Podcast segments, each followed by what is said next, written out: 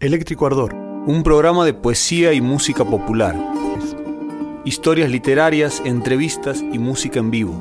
Porque una canción, como una estrella, de lejos parece un punto luminoso, pero de cerca es un universo vivo.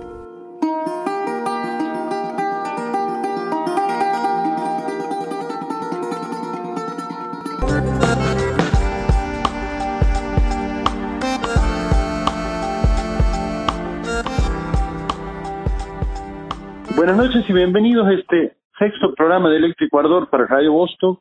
Mi nombre es Francisco Avendaño, estoy acompañado por Sebastián Barro Nuevo. Buenas noches, Seba, ¿cómo estás? Buenas noches, Pancho, muy contento de arrancar este programa de Eléctrico Ardor, que hoy nos va a tener en una temática muy linda, nos va a tener en movimiento, ¿no? Así es, esta noche, como consecuencia de la entrevista que le hicimos a Marco Barro Nuevo, terminamos deviniendo en un destino de dos ruedas. Vamos a hablar de bicicletas hoy. Y justamente tu columna va a venir referida a esa cuestión. Contanos un poco de qué va a tratar. Cuestión de ganas esta noche.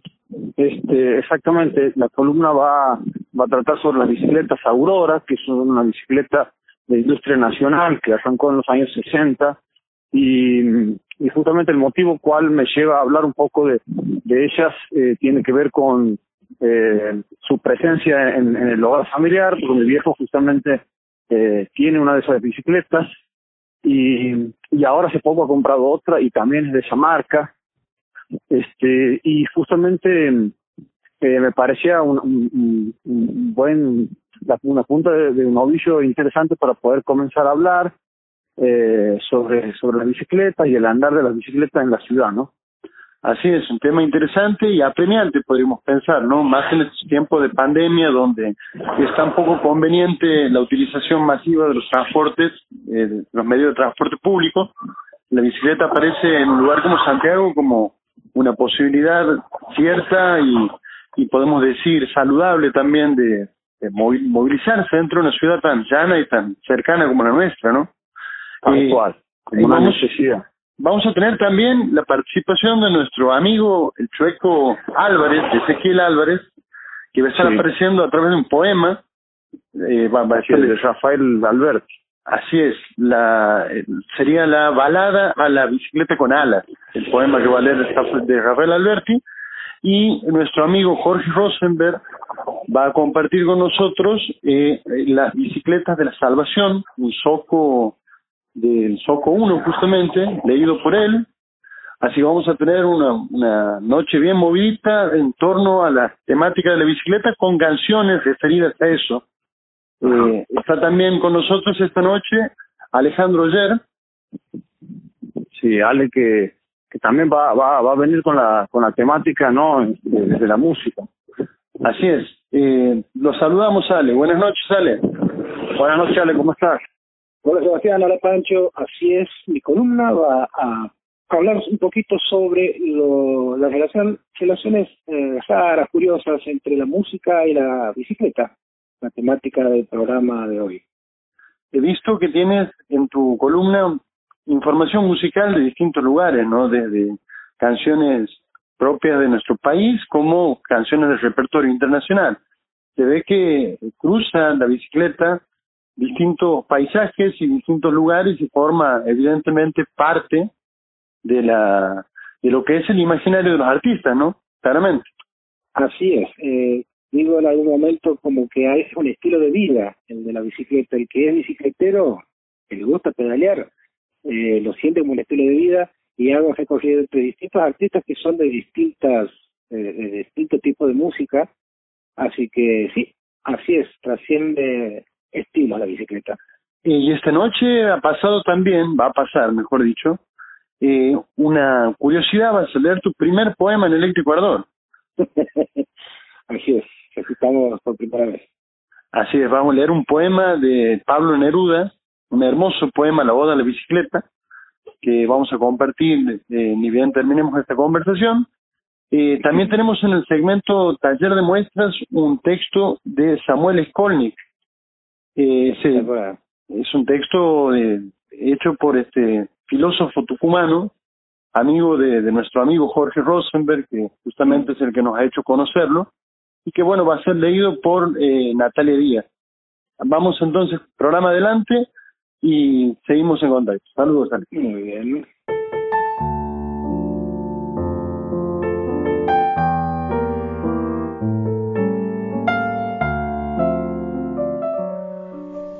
A la bicicleta. Iba por el camino crepitante, el sol se desgranaba como maíz ardiendo, y era la tierra calurosa un infinito círculo con cielo arriba, azul, deshabitado. Pasaron junto a mí las bicicletas, los únicos insectos de aquel minuto seco del verano, sigilosas, veloces, transparentes, me parecieron solo movimientos del aire.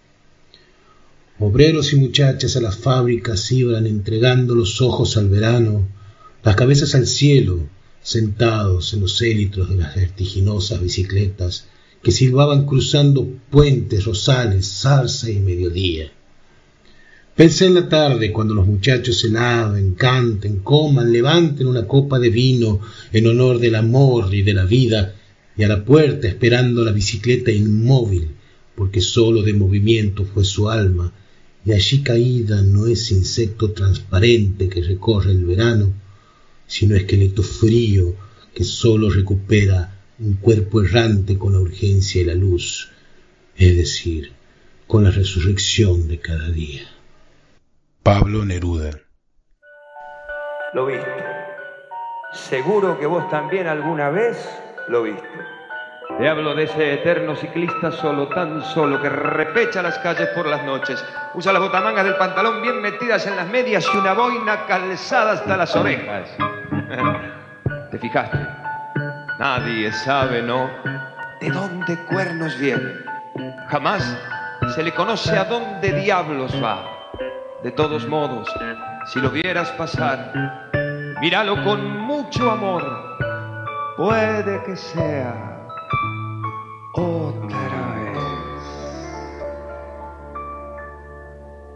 El flaco que tenía la bicicleta blanca, silbando una polquita, cruzaba la ciudad.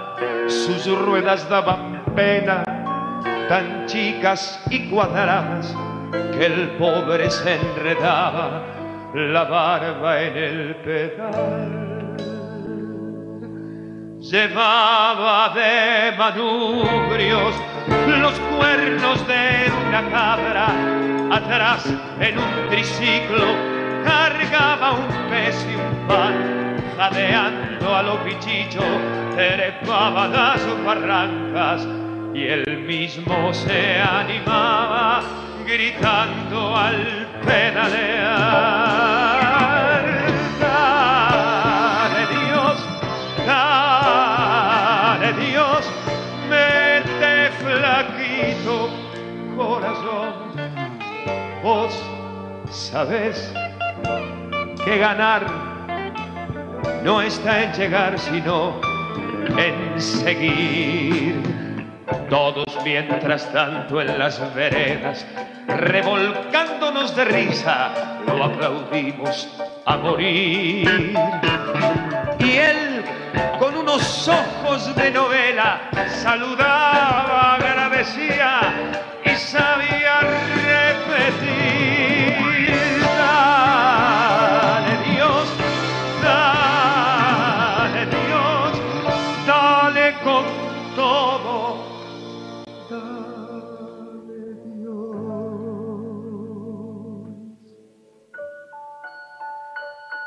Hasta que una noche su horrible bicicleta con acoplado entró a sembrar una enorme cola fosforescente. Increíble. Los pungas devolvían las billeteras en los colectivos. Los poderosos terminaban con el hambre. Los ovnis nos revelaban el misterio de la paz. El intendente en persona rellenaba los pozos de la calle. Y hasta yo, pibe, yo que soy las penas.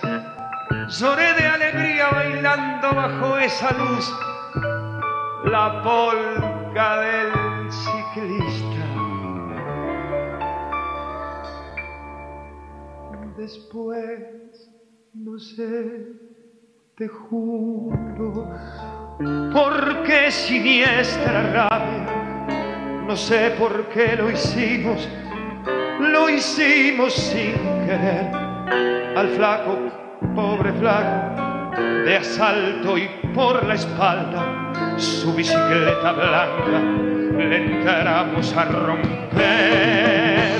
Le dimos como en bolsa, sin asco duro encarante, la hicimos mil pedazos y al fin Miguel, mordiéndose la barba, gritó que solo salve. Miró su bicicleta, sonrió y se fue de a pie mi viejo flaco nuestro que andabas en la tierra. ¿Cómo no te diste cuenta que no éramos ángeles, sino hombres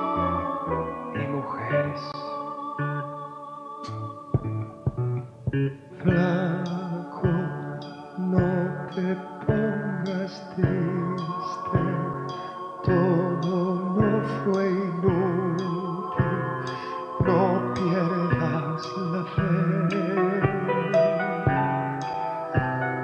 En un cometa con pedales, dale que te dale, yo sé que has de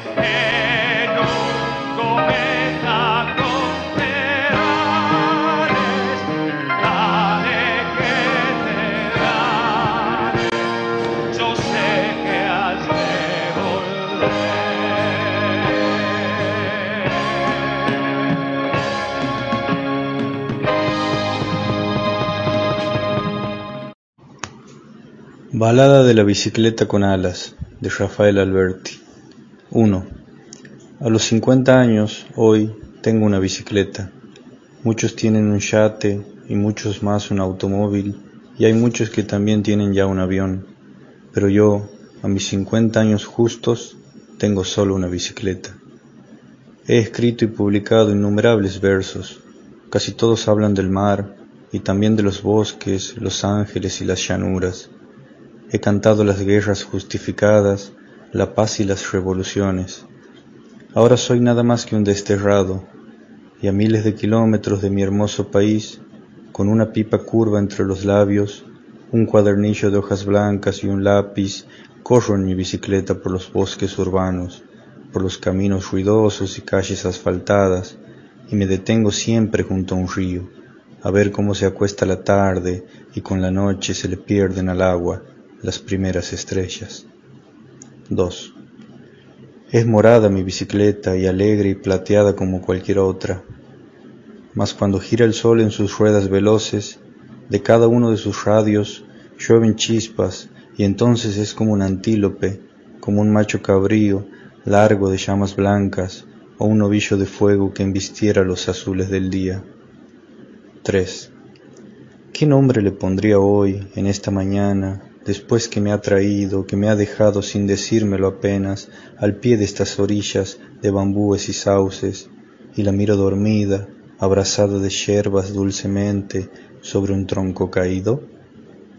Cabra feliz de las pendientes, heral de las cañadas, niña escapada de la aurora, luna perdida, Gabriel Arcángel, la llamaré con este frágil nombre, porque son sus dos alas blancas las que me llevan, anunciándome el aire de todos los caminos. 4. Yo sé que tiene alas, que por las noches sueña en alta voz la brisa de plata de sus ruedas. Yo sé que tiene alas, que canta cuando vuela, dormida, abriendo al sueño una celeste senda. Yo sé que tiene alas, que volando me lleva por prados que no acaban y mares que no empiezan. Yo sé que tiene alas, que el día que ella quiera, los cielos de la ida ya nunca tendrán vuelta.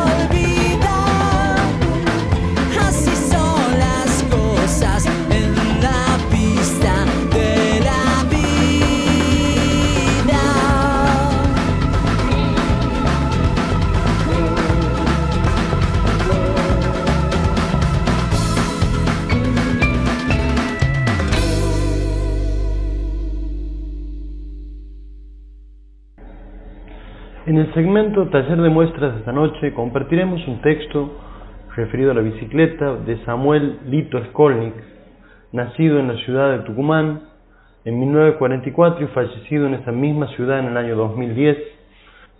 Se doctoró en Filosofía en la Universidad Nacional de Tucumán, institución en la que se desempeñó como profesor titular de Ética y de Historia de la Filosofía Contemporánea. Es autor de los libros Tiempo y Sociedad, del libro Aforismos Filosóficos, algunas claves, del libro Parker 51, recopilación de ensayos y textos literarios, y de la novela Salven nuestras almas. Skolnik realizó aportes en las áreas más diversas, tales como la filosofía de la mente, la ética, el pensamiento de Jorge Luis Borges, la condición humana, la filosofía del tiempo, la semiología y las ciencias sociales, la filosofía política y la relación entre lo real y lo posible. También se ocupó de volver sobre algunos problemas clásicos de la historia de la filosofía, tales como el problema de la mente y el cuerpo, la noción del tiempo y el sentido de la vida, proyectando los perfiles que dibujan sobre el plano de la vida en sociedad. En el año 2012 se editó el primer libro que se ocupa de su obra, titulado El legado filosófico de Samuel Skolnik. En el mismo se recogen 12 ensayos seleccionados que no se encuentran en sus libros, así como diversos estudios de su obra realizados por especialistas. Compartiremos ahora un texto leído por Natalia Díaz que se desprende del libro Salve nuestras almas. Virtudes de la bicicleta. En la penumbra del zaguán duerme su liviano sueño la bicicleta. No hay condición más modesta que la suya, antecesora del avión, prima del automóvil, hermana de la motocicleta. Se distingue empero de sus rumbosos parientes en que no promete sino lo que es capaz de dar. Obra de artificio, y sin embargo verás, nada en ella anuncia una velocidad de vértigo ni una eliminación completa del esfuerzo humano. Basta con atender por un momento a su escueta arquitectura para saber que nos transportará de un lugar a otro siempre y cuando nos repartamos con ella ese trabajo. Aceptada la declaración de humildad que su presencia conlleva, se nos revela, no obstante, que ese rígido esqueleto, ese manubrio, ese par de ruedas, lejos de reducirse a una materialidad yacente, configuran una materia dispuesta al júbilo del movimiento, como si su apariencia de quieta cosa hubiese cifrado una invitación a la marcha, que nuestros torpes hábitos, hechos a ruidosos mecanismos de arranque, no sabían percibir. Seamos sensibles a esa recatada señal, que nuestra capacidad de responder no se limite al público ofrecimiento recibido en la trajinada calle, sino que se ahonde hasta hacernos alcanzables también por el gesto sutil que se nos destina en un recogido zaguán.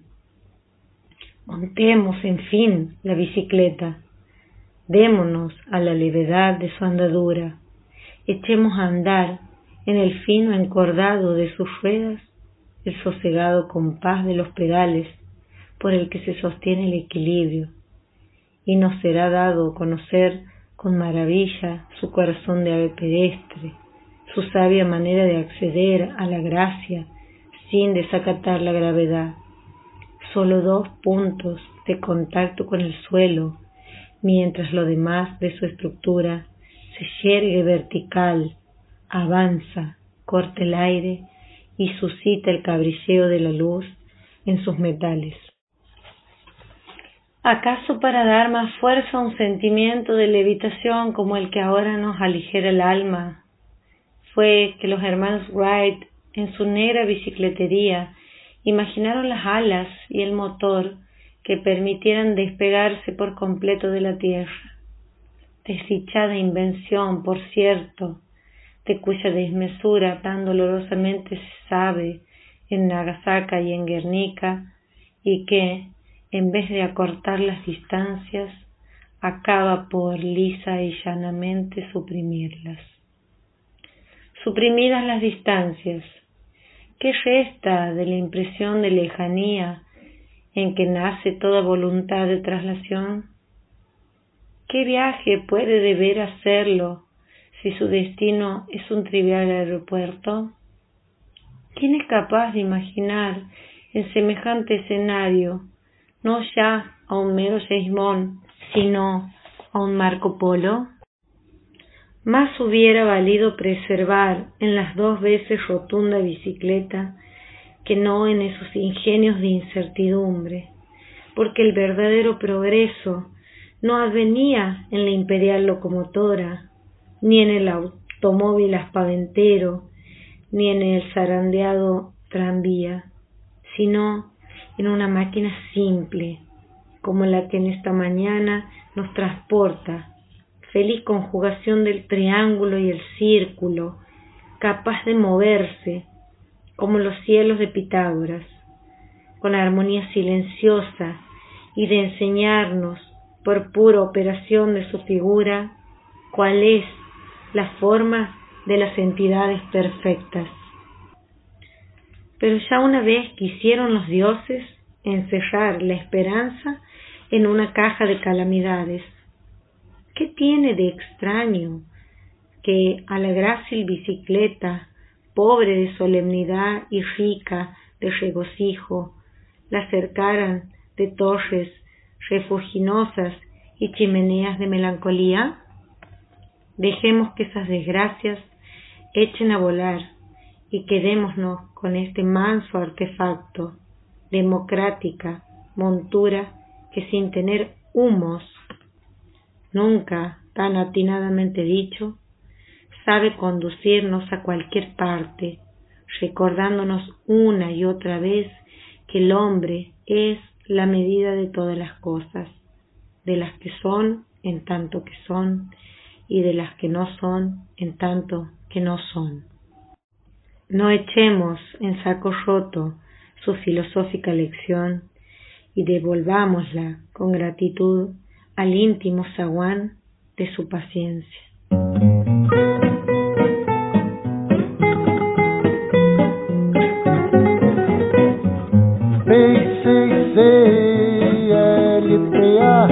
sou tua amiga bicicleta. Sou eu que te levo pelos parques a correr. Te ajudo a crescer indo as rodas deslizar. Em cima de mim o mundo fica à sua mercê. Você roda em cima o mundo embaixo de você. Corpo ao vento, pensamento solto pelo ar. Pra isso acontecer, basta você me pedalar. B-C-C-L-T-A Sou tua amiga bicicleta B-C-C-L-T-A Sou tua amiga bicicleta. Sou eu que te faço companhia por aí. Entre ruas, avenidas, na beira do mar. Eu vou com você comprar e te ajudar a curtir. Picolé, chiclete figurinhas e gibi. Rodo a rode, o tempo rode, é hora de voltar. Pra isso acontecer, basta você me pedalar. B, C, C, L, T, A, sou tua amiga bicicleta.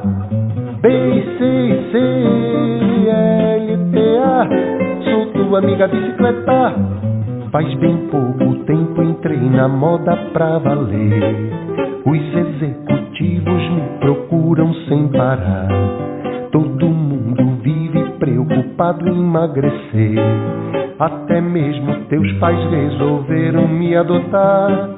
Muita gente ultimamente vem me pedalar. Mas de um jeito estranho que eu não saio do lugar. B, C, C, L, T, A. Sou tua amiga bicicleta. B, C, C, L. Amiga bicicleta.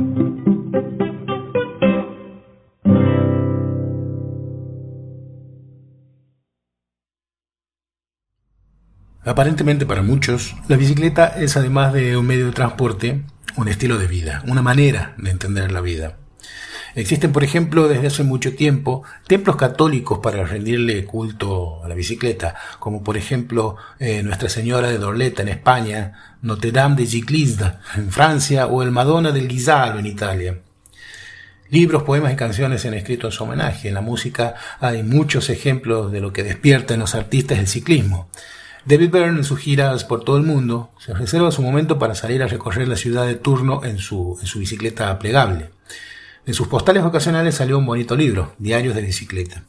O el francés Jan Tiersen, que llevó el desafío más allá. Para escribir eh, sus experiencias con la bicicleta, recorrió pedaleando el norte de Europa con los integrantes de su banda, tocando en algunas ciudades, en algunas paradas de vez en cuando. Artistas como San Vincent o Pink Floyd, Red Hot Chili Peppers, Queen, la muy buena Unknown Mortal Orchestra, o aquí en español, Juan Luis Guerra, León Checo, Las Manos de Filippi, Carlos Vives, Café Tacuba, eh, o la legendaria agrupación peruana Los Mirlos, tienen canciones que ya en su título mencionan a la bicicleta. O cómo olvidar a Kraftwerk, la banda alemana eh, pionera en música electrónica, que a principios de los años 80 editara el gran Tour de France, con su icónica tapa en Blue Blanc Rouge, con ciclistas corriendo la famosa competencia. O aquí es directamente el homenaje de la banda de rock argentino que se llama Bicicletas, algo que no logró hacer Charlie García. A mediados de los años 70 quiso bautizar a la agrupación que estaba formando como Bicicleta, pero el resto de los integrantes no estaba de acuerdo. Finalmente la banda se llamó Cerú Girán y como consuelo Charlie tituló Bicicleta al tercer disco de Cerú. Hay artistas que hacen música en bicicleta como los holandeses Bicycle Showband Crescendo Orquesta que toca mientras pedalea o el, brasileño DJ Solar que equipó su bicicleta con un panel solar que le abastece de energía a sus equipos electrónicos llevando su música a cualquier lugar. Hoy, por ejemplo, como ejemplo de la adoración de un artista a su bicicleta, quisiera que escuchemos juntos a un artista, muy buen artista uruguayo, que se llama Martín Buscaglia, cantando su Oda a mi bicicleta. Una muy linda canción que además tiene muy lindo video, creado a partir de la colaboración de muchos ciclistas de muchos lugares del mundo, que se grabaron pedaleando y cantando la canción para lograr al fin un hermoso collage de imágenes homenajeando a la bicicleta. Escuchemos de Martín Buscalia Oda a mi bicicleta. Abrazos amigos y hasta la próxima. Rambla, calles del Prado, cuernos de valle, en la ilusión y en el raye, contigo.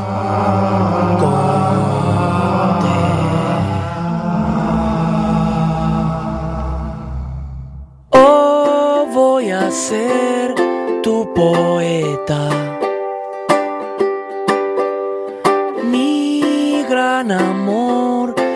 Bicicleta. Esta canción cumplirá su misión. El día en que la escuche en boca de una chica con voz de miel montada en su brillante corcel. O la Silvia, un personaje justo antes de que cambie la luz, montado en su brillante corcel. ¿Qué será que me inspira?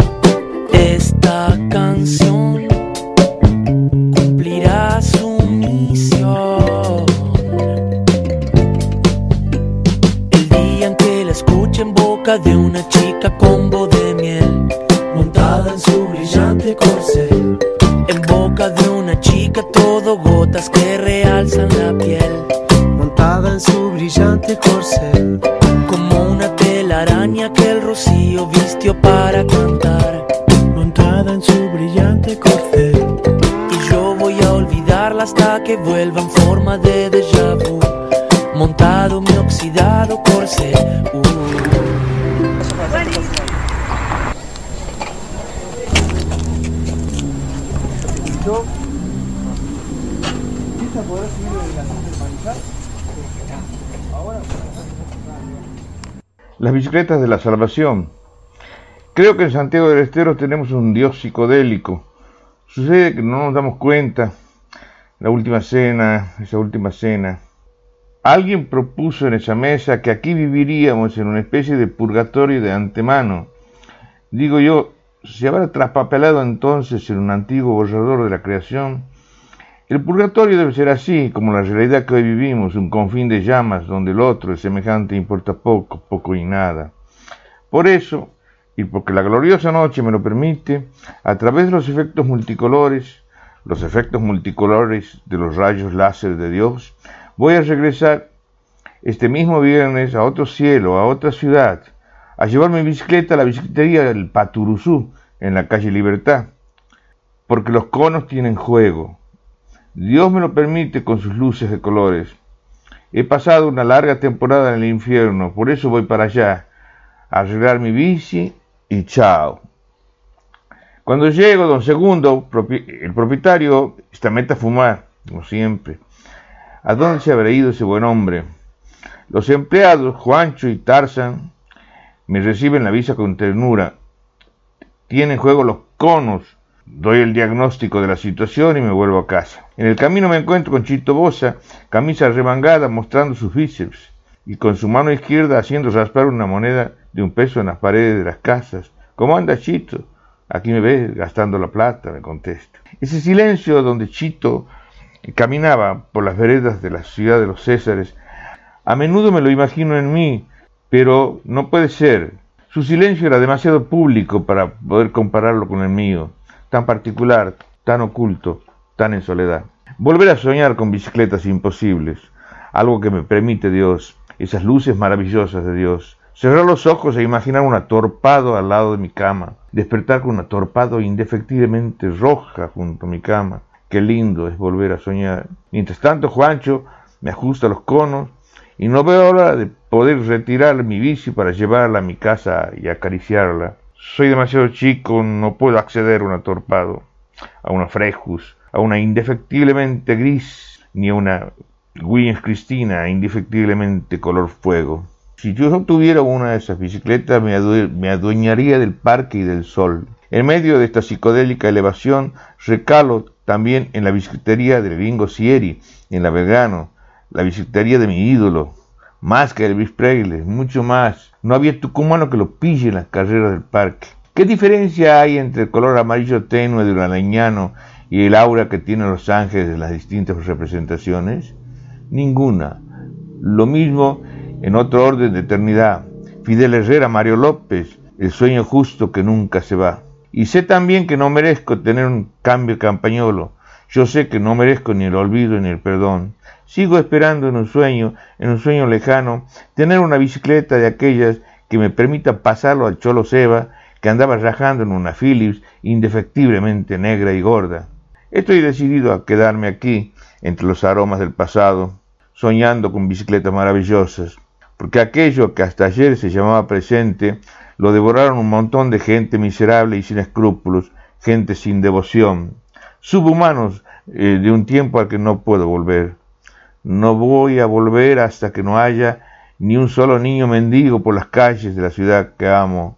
Total aquí, entre las luces y aromas del pasado, hasta una y se puede conseguir, con un poco de suerte todavía, se puede conseguir. Bicicletas que aún trajinaditas siguen siendo divinas, aunque las dejaron de lado como a otra tanta joya, algunas de las cuales he nombrado ya entre la dicha y el ilustre recuerdo. No voy a volver, no voy a volver. Si me traicionó un despertar, si por un segundo se me mete en la cabeza el regreso a aquella triste realidad, me voy a pegar un chirlo solo y me voy a dejar estampado en la pared. Grito desde una bajadita del parque, grito como si estuviera alucinado, grito que viva el amor. Me inunda poco a poco el rumor de humedad de las, de las afatas y mi estómago se va llenando de mariposas, de piripintos amarillos y blancos, la combinación de colores que más me gusta, como la bandera del Vaticano, como algún juguete que se me ha quedado dormido en un sueño, como los colores de la imaginada eternidad. Una subidita y una bajadita para divertirme en el parque.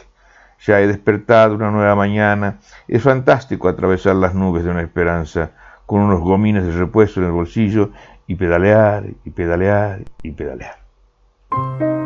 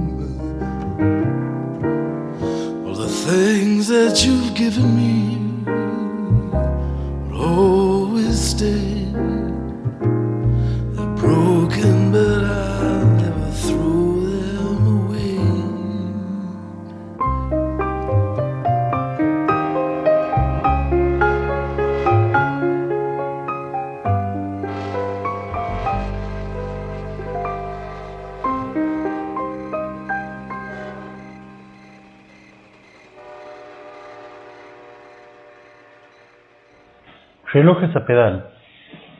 La relatividad del tiempo es el fenómeno que hace distinta la experiencia de observación de dos o más sujetos según las diferencias de velocidad entre sí o bien el sitio en el cual se encuentren situados en relación con un campo gravitacional. Estas crípticas nociones de la física siempre me parecieron más cercanas a la poesía que a la ciencia, porque tienden a explicarse con ejemplos que alejan del valor alegórico que las disciplinas duras siempre intentaron evitar pero que por obra del lenguaje y de nuestra capacidad simbólica, cualquier enunciado comienza a resonar en nuestro espíritu con la magnética voz de la metáfora. Podríamos explicar aquí los relojes atómicos que se lanzan al espacio y que vuelven con una diferencia de tiempo de aquellos que permanecen en la Tierra y que esa diferencia es un leve retardo en los relojes espaciales. Algunos consideran que si el tiempo puede demorarse, quizás sea posible que hacer que avance más rápido. Lo cierto es que ni aunque esperemos como un taxi indolente el DeLorean del Dr. Emmett Brown, no tendremos la oportunidad en las calles antigueñas de poner a prueba la relatividad del tiempo, salvo claro está que nos animemos a medirlo en el dinámico equilibrio de las dos ruedas. Nuestra ciudad tiene todo lo necesario para este experimento poético, sus calles no muy anchas, el tráfico mancomunado de autos, gritos, motos, bocinas, insultos, sirenas y el silbido que quiebra el aire en un agudo fa sostenido, forman una trama por la que sólo puede colarse como una gota imperceptible y fugitiva el envión zigzagueante de una bicicleta. Las distancias de nuestro pago son tan escasas que a estas calles les sobran autos, motos y camionetas. De igual modo nos sobra el sombrío humor que manejar un vehículo a motor deja no solo en quien lo conduce, sino en el aire, en las paredes, en nuestro pelo y en nuestra ropa. Santiago es un territorio inmejorable para trasladarse en bicicleta y dejar guardados los vehículos a combustión, cuidando no solo el planeta, sino nuestro bolsillo, nuestro humor y nuestra salud. Sorprende que a esta altura de las medidas de cuidado para evitar el contagio del COVID-19 no exista siquiera un atisbo de proyecto de transporte sustentable y movilidad en bicicleta en la ciudad. Como este es un programa que cree en la esperanza, aun cuando sepamos que era el último de los males de la caja de Pandora, guardamos la semilla de un paisaje diferente, marcado solo por el ruido de aceitadas cadenas y sobre el asiento de la bicicleta el trono de la noble igualdad.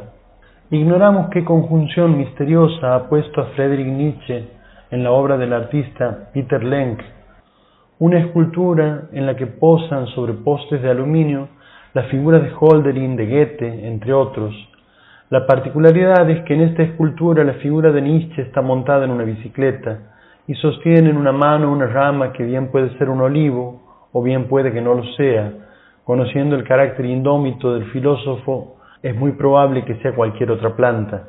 Curiosamente hemos elegido para este programa una fotografía en blanco y negro de un ciclista que se parece bastante a Nietzsche. Y es esta coincidencia la que nos permite seguir jugando con la idea del tiempo y de la libertad. La bicicleta suele estar asociada con la idea de libertad, es parte de su buena prensa, pero es una verdad a medias, una suerte de publicidad engañosa. La bicicleta no otorga libertad sino a cambio de un compromiso, de un esfuerzo constante que la mantenga en movimiento. La bici no va a ninguna parte sin la ayuda del motor de sangre que la anima.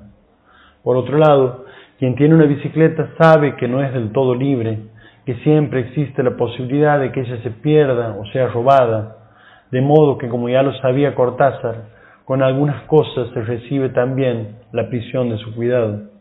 En lo que hace el tiempo, no sería extraño pensar que si efectivamente Nietzsche fue ciclista, el movimiento de la palanca en torno a la estrella, el peso del pie en los pedales y la fuerza que se transmite por las cadenas y activa los relojes circulares de las ruedas, tiene la incipiente forma de la idea del tiempo circular, en el que el mundo, por la vasta pero finita composición de sus elementos, más tarde o más temprano nos volverá a dar una realidad idéntica a la que ya vivimos. Finalmente, y en lo que se refiere a las efemérides, el día 19 de abril se festejaba el Día de la Bicicleta, y fue hasta hace apenas tres años que la ONU dispuso que el festejo no podía mantenerse en esa fecha y lo fijó para el día 3 de junio. El 19 de abril de 1943, el químico suizo Albert Hoffmann realizó un autoexperimento para comprobar los efectos del LSD. Al regresar a su casa en bicicleta, el doctor Hoffman descubrió los efectos del ácido en el viaje y su primera reacción fue de pavor ante las alucinaciones percibidas, y luego de consultar con su médico y relajarse manifestó, poco a poco comencé a disfrutar de una sucesión de colores y formas sin precedentes, aun con mis ojos cerrados, fantásticas imágenes caleidoscópicas surgían en mí, alternantes, variadas, y se abrían y cerraban en círculos y espirales, y explotaban como fuentes de color, se reordenaban y mezclaban en un flujo constante.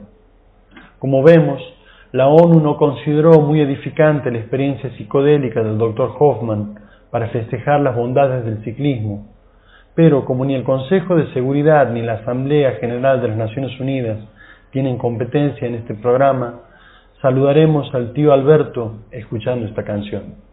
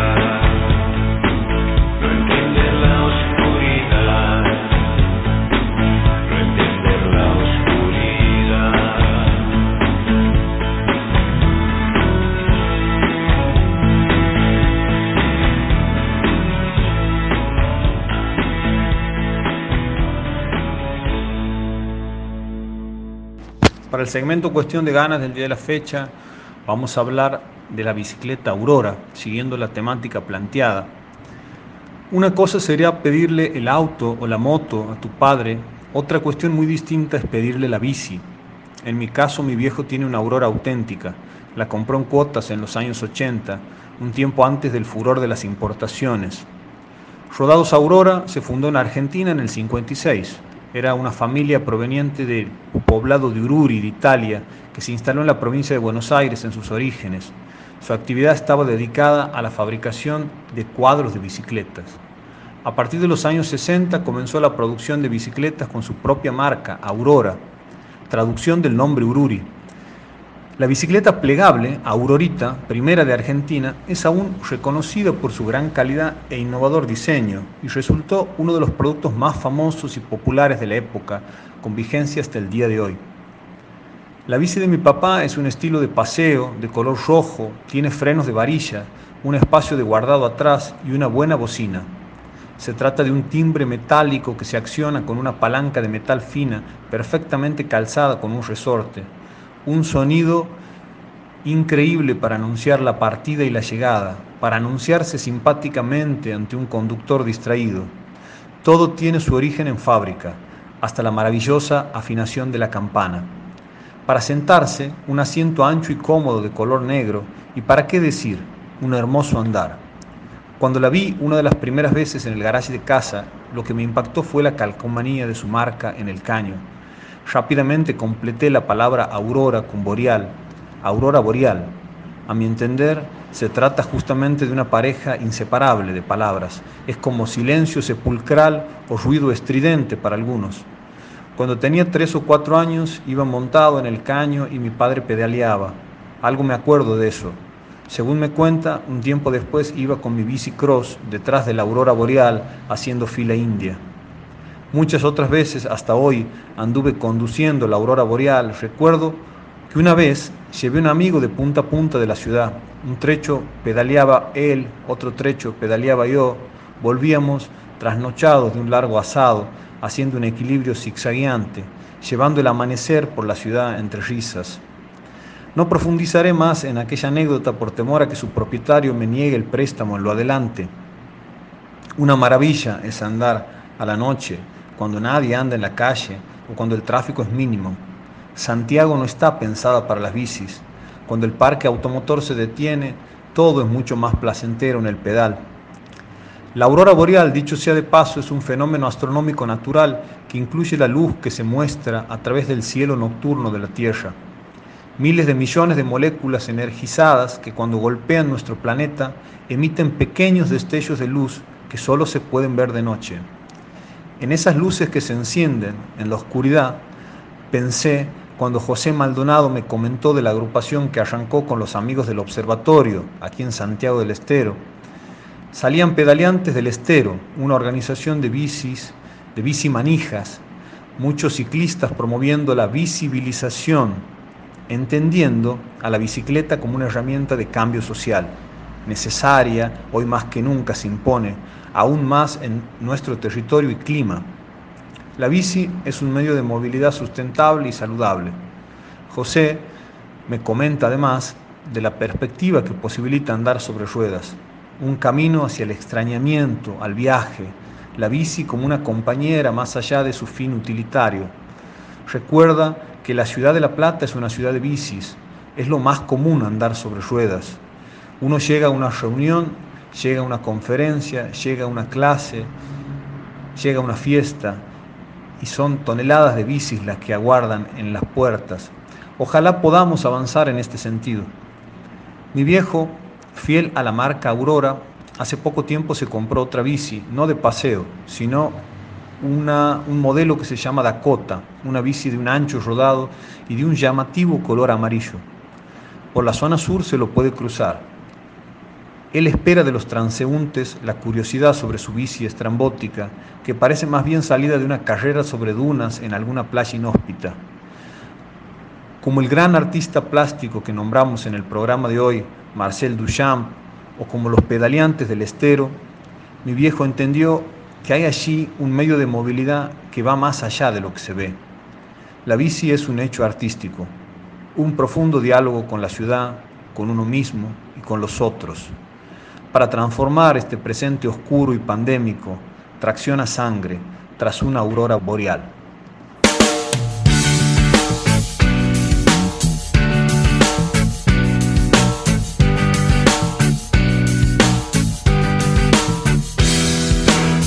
Here she comes in a suit and tie, a shepherd's bush and a leopard's pie. She's marching to the funky beat of James Brown and his dancing feet. Are gonna set your fish on fire, a pistol whipping of desire. So please do not resist your fate. I'll pick you up. Yes, it's a day.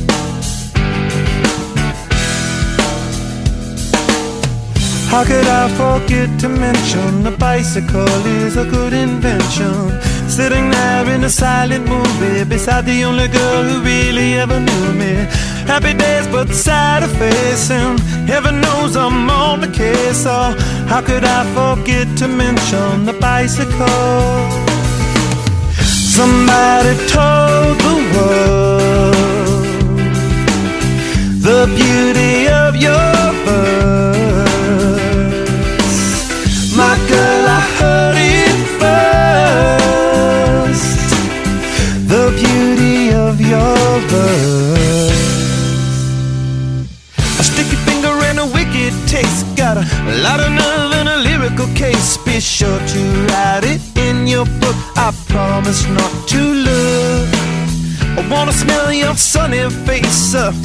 funny place, but it's never a waste. I'd hop this fence to make amends. I hope this movie never ends.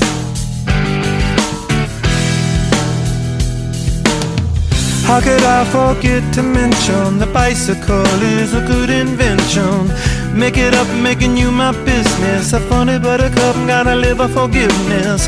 Happy days, but sad of face, and heaven knows I'm on the case. So, how could I forget to mention the bicycle? Somebody told the world the beauty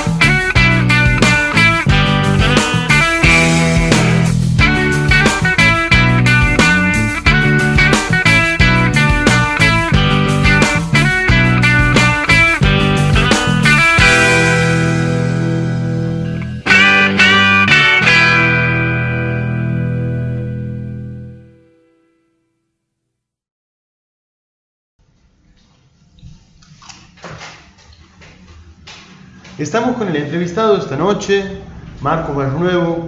Buenas noches, Marcos, ¿cómo estás?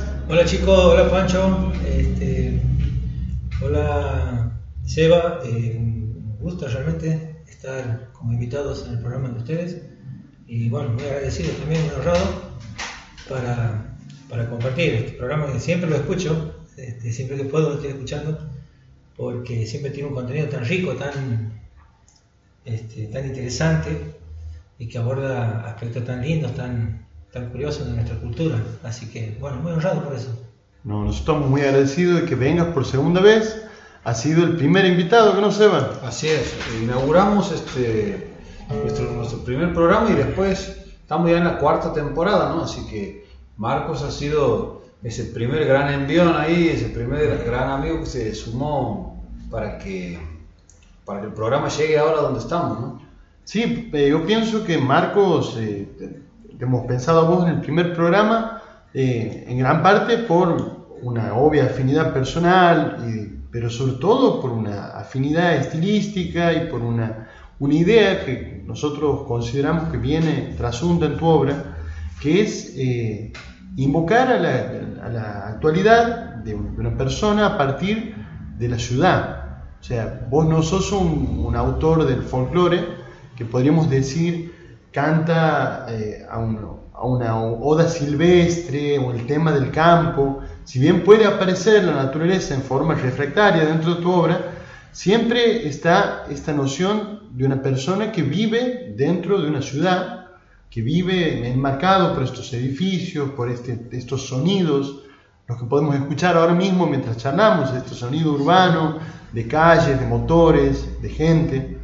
Y eso está muy presente en tu obra. ¿Vos por qué consideras que, que te ha dado por ahí, siendo que la, la, máxima premisa, por ejemplo, en el folclore es seguirle cantando por ahí al mismo árbol, ¿no? Sí, la verdad, este, antes que nada, eh, muy precisa tu, tu, apreciación, digamos, tu, observación acerca de, la dinámica de, mi producción. La verdad que es así, enteramente. Yo creo que este, el punto de inflexión estuvo cuando he estado viviendo en Buenos Aires y me he dedicado a andar un poco por, por algunos lugares de Latinoamérica. pero sobre todo Buenos Aires me llamó mucho la atención la cuestión de, la ciudad. Eh, que ya en sí la ciudad misma, las calles tienen una estética, ¿no? con las luces, la forma, los colores, eh, los ruidos, los sonidos. Eh, y eso te va llevando también a ir encontrando otros artistas que van, que van sacando provecho, por ejemplo, de los ruidos de la ciudad y lo van transformando en sonidos. Yo recuerdo puntualmente, por ejemplo, haber ido una vez con unos amigos a una Greenfield, una fiesta electrónica, y eh, los recuerdo a, una, a unos músicos ingleses que se llamaban, o se llaman, o se llamaban, no sé, pero no, Chemical Brothers. Y entonces yo me acuerdo que este, tiraban una música, era música electrónica por supuesto, pero tiraban unos sonidos que parecía ser el ruido del, del, del tranvía, del, del subte, el ruido del subte cuando va llegando a la estación, que hacen unos sonidos así unos sonidos chillones o a veces vas pasando por, por la obra de un... están haciendo un edificio, como se supone, vas por la calle y sientes el ruido de una moladora o de algo que está haciendo un ritmo constante. Y esos sonidos, este, en, muchos artistas se va transformando como un elemento musical. Yo creo que eh, en mi caso he ido tomando como elemento musical sobre todo desde la observación. Y esa observación después se, se fue transformando, como les digo, volcando en algo escrito y que después se conectó de alguna manera con una cuestión este, sonora. ¿No? Y, bueno, y así se fueron este, construyendo eh, muchos bocetos que después se fueron transformando en canciones, que fueron teniendo un proceso de madurez, digamos, este, hasta que llegó al punto de quedar resuelto algo concreto.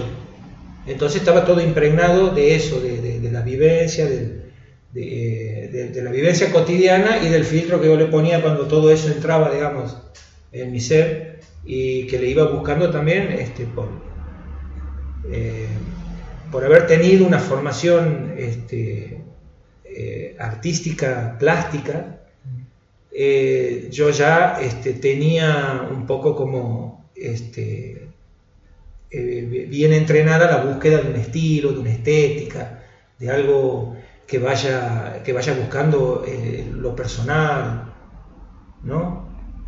Entonces fue toda una conjunción de cosas, el, medio, el exterior, el, lugar donde me ha tocado andar, este, también en cómo estaba mi alma, mi mente en ese momento, predispuesta también a eso, a la incertidumbre, al aquí y allá, pero todo el tiempo en un contexto urbano muy, este, muy abundante. ¿Eso es el comienzo de, tus primeras composiciones o ya venías trabajando? Yo no, yo ya venía, yo ya venía trabajando composiciones, pero este, todavía no, no, se habían definido con un carácter urbano, entre comillas. Eh, hasta que no he pasado por ese proceso que les estoy contando. Antes sí, venía con chacareras, con zambas, con zambas que hablaban de amor, con zambas románticas. este, pero después ya, eh, cuando pasé por el filtro ese de la grandes ciudades, eh, como que eh, y empezando a encontrar un, camino un poco más, más definido, digamos, mi persona. En el primer trabajo que vos haces, que es un Homo urbano, que, que ahí hay justamente desde la parte de la estética, ¿no? Uno ve que aparecen eh, imágenes, te diría, utópicas de un Santiago postindustrial. Eh, eh, si vos ves la tapa, ese niño dándose vuelta, tratando de mirar a la cerámica ahí, justo en ese, que también es mi barrio, digamos, que lo tengo incorporado de Sí. una manera, eh, y te da, te da ese dejo de, de un lugar imposible. No puede haber un Santiago postindustrial porque nunca hubo un Santiago Santiago industrial. industrial, claro. Entonces, eh, es eh, lo que pasa también en la plástica, ¿no? Y Eso también lo sabía decir Tutti, de algunos artistas que querían ser posmodernos cuando no habían llegado a la modernidad. Eh, aquí pasa una cuestión muy concreta. Vos planteas, impones, exacerbas, digamos, algo que debería, debió haber pasado y en esa exacerbación hay una denuncia. Hay esa, esa niña, ese niño en el- dándose vuelta en el sillón, mirando ese, ese horizonte cortado solamente por una fábrica. Hay una denuncia también de lo que no es. O sea, eh, Santiago tiene esta cuestión que uno la percibe constantemente, que es una, una suerte de, de etapas de gestación, como una- un estado larvario. Una- un pueblo que va pasando de pueblo a ciudad mediana, con, con sus complejidades, pero nunca abandona esa otra parte. Y eso me, me parece que, que, que trasunta un poco la cuestión. O sea, esto que nosotros nunca vamos a llegar a hacer, no vamos a hacer nunca ni Rosario, mucho menos Buenos Aires, ni Córdoba, pero siempre vamos a tener cruzada nuestra habitualidad de, pue- de pueblo eh, referencias ya de, de ciudad, que aparecen en tu, en tu- en tu música, en tus sonidos, eh, como manchas, como manchas de, de cemento. Aparecen ahí, están pintadas, como esa, esa fábrica atrás echando el humo. Eh, yo lo veo, por ejemplo, muy claro en un tema que me gustaría después que lo compartamos, porque estaría bueno que charlemos también un poco desde esa dinámica, que es el eh, que le haces vos a tu bicicleta, eh, ready made. Que, que ready made también es un concepto artístico. También estaría bueno que lo compartas un poco con la gente y le cuentes de qué se trata eso. Readymade en realidad es un proyecto de la época que yo estudiaba en la, en la Escuela de Bellas Artes, cuando estábamos en los últimos años. Este, habíamos empezado a ver ya tocar la parte de arte moderno. Entonces yo recuerdo que eh, me había casi como enamorado del movimiento dadaísta. Eh, entonces me llamaba mucho la atención desde lo conceptual, digamos, la- las obras dadaístas. Me gustaban mucho las obras de Duchamp, Marcel Duchamp. Entre las que tuvo una serie de obras que eran ruedas de bicicleta eh, puestas en un pedestal y llamadas este, ready made, hecho listo. El concepto dadaísta este, tenía que ver con sacar cosas este, triviales de, de la cotidianidad y darle una, y darle una interpretación este, solemne de obra de arte. Un inodoro, por Era, ejemplo. era dinamitar la, la concepción artística este, hasta ese momento. Bueno, por algo formó, formó parte también de la, de la ola del, del arte moderno. Entonces, pero el concepto de Duchamp iba mucho más allá de poner un objeto. Ese objeto, este, realmente recién eh, me estaba este, sorprendiendo gratamente sobre la interpretación que vos has hecho de la fotografía de la tapa del disco Humus Urbano. Porque yo cuando eh, diseño esa, eh, esa fotografía, lo hago simplemente porque me llama la atención que para invierno ese lugar se ponía blanco de salitre. Eh, llegó mi sobrino que estaba en la edad justa, lo pongo con un sillón y empezó a probar fotografía hasta que en un momento, pero estaba fijándome siempre en una cuestión estética, nunca lo había, nunca lo había abordado más allá de eso, desde un lado más conceptual profundo, como la, la lectura que has hecho vos, digamos, de, esa, de, de que está mostrando un Santiago pareciera surrealista, postmoderno, va post-industrial, perdón, ¿no? Entonces en el dadaísmo pasaba algo así con las obras de Duchamp. Vos las mirabas y mirabas o una rueda de bicicleta que no te decía nada, o detrás de eso mirabas toda una, un- eh, una sociedad, un modo de comportarse, un modo de romper con, reglas, con estructuras. Eh, Y lo que más me llamó la atención de todo eso fue que el tipo también estaba haciendo una demanda de que el hombre se estaba alienando cada vez más. Eh, ese concepto de la ready-made de Duchamp me, me, atrapó muchísimo. Y, y bueno, eh, todo esto va a parar a cuando yo estaba en el tercer año de la Escuela de Bellas Artes, había en una parte eh, de las materias que había que rendir, teníamos que hacer este, escultura ensamble. Eh, y inspirada, digamos, en algunas de las escuelas modernistas. Entonces, por supuesto, yo me inspiré en la, en la escuela dadaísta y comencé a agarrar mi bicicleta, que en ese momento eh, lo estaba usando, o sea, era mi... mi ¿Era tu medio de movilidad? Era mi medio de movilidad, entonces le he empezado a intervenir, a soldarle cosas, a, a superponerle manubrios, a, a ponerle algunos caños por aquí, por allá. la verdad que este, a ponerle colores. Eh, entonces, este, de ahí quedó, digamos, como eh, de cariño con todas las amistades, digamos, más próximas, la redime, la redime, quedó la redime. Y la canción también surge por Bueno, eh, la canción después viene como a coronar lo que debió haber sido, ahora que lo veo a la distancia, una búsqueda una búsqueda de algo que termine en, una resolución concreta. Porque entre, todo eso que te estoy contando, digamos, este, hubo un momento que yo recuerdo, eh, no me olvido más, este, sale, sale así sobre la hora para ir a tocar a Termas y yo andaba en la bicicleta en el centro. Entonces me dicen, bueno, te pasamos a buscar en tal lugar, dale, en la plaza de en la plaza Libertad. Entonces agarro, ato la, la, bicicleta en, el, en, uno de los palos, te estoy hablando de otras épocas, no, ahora eso sería imposible. Ato la bicicleta ahí en, en, uno de los palos de la plaza de madrugada, casi madrugada, 12, una, y me voy a las termas a tocar.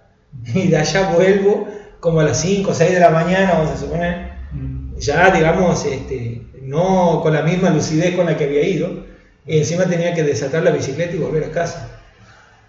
Y entonces ahí en ese camino eh, recuerdo que, bueno, me habían abordado, también estaba pasando por momentos este, personales de mucha angustia, de, mucha inestabilidad emocional, entonces eso también creo que debió haber sido uno de los ingredientes más que se agregó a toda esa salsa que terminó resultando redimé, porque en algún momento yo creo que proyectado en la bicicleta, como me siento tan solo, me siento tan solo de verdad, y lo único que está conmigo ahora aquí es mi, mi mi bicicleta. Entonces ya casi como que la quería y era todo un, agregado de caños soldados, o sea, no había, no había un más mínimo de vida ahí en ese un objeto. Y estaba proyectando algo que tendría que proyectar en un ser humano, lo estaba proyectando en un objeto. Entonces digo, la puta, estoy, me estoy sintiendo alienado. Es interesante eso, ¿no? Porque si uno se pone a pensar, el, los objetos artísticos, las obras de arte, son objetos y uno le imprime. ahí es donde está la magia de la cosa, ahí es donde se transforma en arte, donde vos le depositas una interpretación. Le, depositas un valor emocional incluso. Claro. y encontrar eso que vos dices, ¿no? encontrarle a, la rueda de la bicicleta, en ese caso, encontrarle a la rueda de la bicicleta es una belleza, es decir, ponerlo en un lugar, en un pedestal, situarlo de tal manera donde también hay una comunicación que es distinta a lo que sería ver ese objeto así en la cotidianidad, Como, como algo funcional, digamos, y, que de, y que de repente este, deja de cumplir su función eh, eh, tradicional y pasa a cumplir una función eh, mucho más profunda, se transforma en una obra de arte. Entonces en esas cosas los dadaístas fueron como eh, como que no eh, dinamitaron, como te decía recién, el, concepto de lo que era el arte hasta ese momento. Sin alejarnos mucho más del tema, vamos a escuchar para que conozca parte de la audiencia que no conoce tu trabajo, que no, deben ser muchos, pero esta canción que a mí me encanta porque tiene en definitiva la, ese dejo de, una música ensamblada, casi, casi tecno, ¿no? sí, sí, sí. Y bueno, vamos a escuchar la versión del disco ah, Homus Urbano ah, y después vamos a continuar con la entrevista.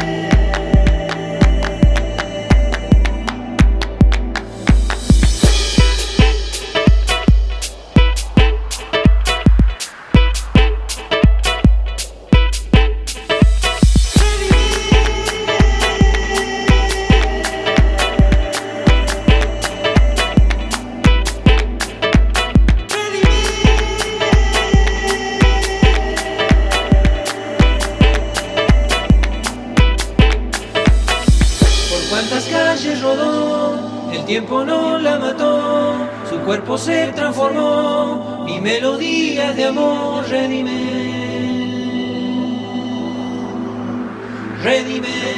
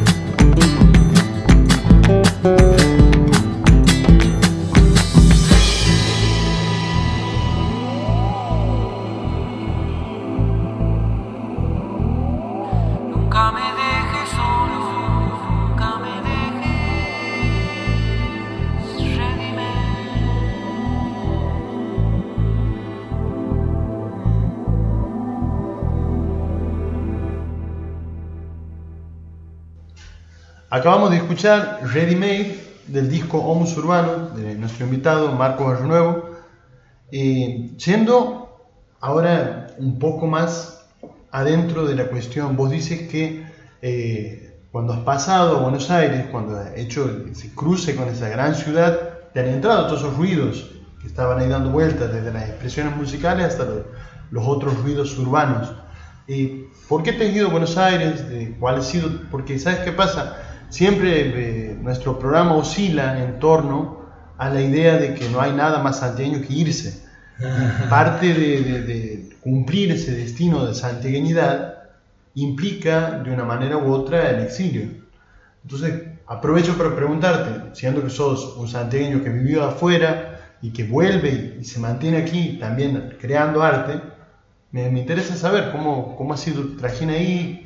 No ha habido una razón particular por la que me haya ido, simplemente las ansias de averiguar qué había más allá de la esquina. Así que... ¿Y qué había más allá de la esquina? Y ah, me he encontrado con un abanico de cosas hermosas y de experiencias también este, lindas y algunas no tan lindas, pero que forman parte también del, todo. Pero en definitiva que este, eh, me han hecho madurar mucho como artista, me han, hecho, me, han facilitado mucho el camino para encontrar, para eh, terminar de definir lo que estaba buscando estéticamente, mm, con mi música y con mi pintura también. Allá ha sido un intercambio eh, con gente de Claro, lo que pasa es que también te invade todo. Ahí, ahí lo que pasa es que en las grandes urbes, si hay algo que, que, está bueno, que no es precisamente la, la, violencia de su cotidianidad en las calles, sino que este, la interacción a veces con personas que son este, altamente potables en cuestión de, de, transmisión de experiencias y conocimientos, y, y que es un lugar que todos los días te está brindando este, aprendizajes nuevos, eh, te estás enterando de cosas todo el tiempo. Y entonces, este, si estás con, la antena este, encendida y comienzas a receptar, no te alcanza el tiempo. Yo recuerdo que había fines de semana que vivía en los museos, siempre estaban trayendo artistas con obras de artistas de otros, de otros países, donde este, uno miraba cada ocurrencia, cada, cada genialidad, que la verdad uno se iba empapando de todo eso. Alguien que, que recuerdes desde sus tiempos, de esas andanzas. Picasso. Picasso. Esa ah. fue, para mí fue como ir a ver a los Rolling Stones. Este, una muestra de Picasso que andaba de gira por toda Latinoamérica, eh, obras de Picasso, llega al Museo de Arte del Museo de Bellas Artes ahí en, en Buenos Aires, en Recoleta. Entonces te cobraban un arancel mínimo. Este, y recuerdo que bueno, eso me ha quedado marcado hasta el día de hoy. No podía creer que estaba frente a los cuadros de Picasso.